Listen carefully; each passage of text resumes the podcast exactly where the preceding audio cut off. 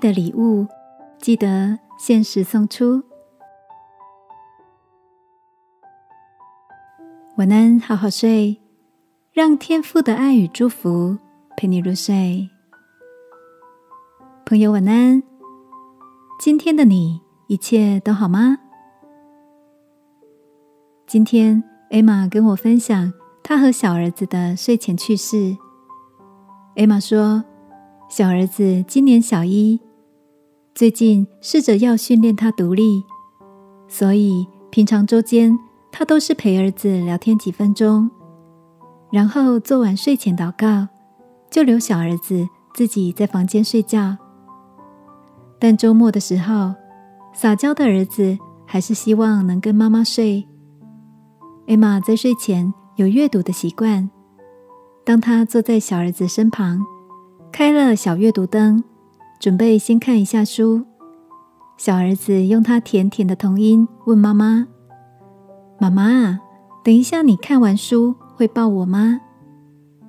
艾玛说：“当然会啊。”小儿子回答。可是那时候我已经睡着了，就感觉不到你抱我了啊。就这样，艾玛决定放下手上的书，先抱着他入眠。我想象着他们母子俩相拥而眠的甜蜜画面，仿佛也感染了艾玛的好心情。记得耶稣曾经说过：“人点灯不放在斗底下。”是放在灯台上，就照亮一家的人。亲爱的，面对家人好友，你是否也常常忘记及时把对他们的爱和感谢明确的表达出来呢？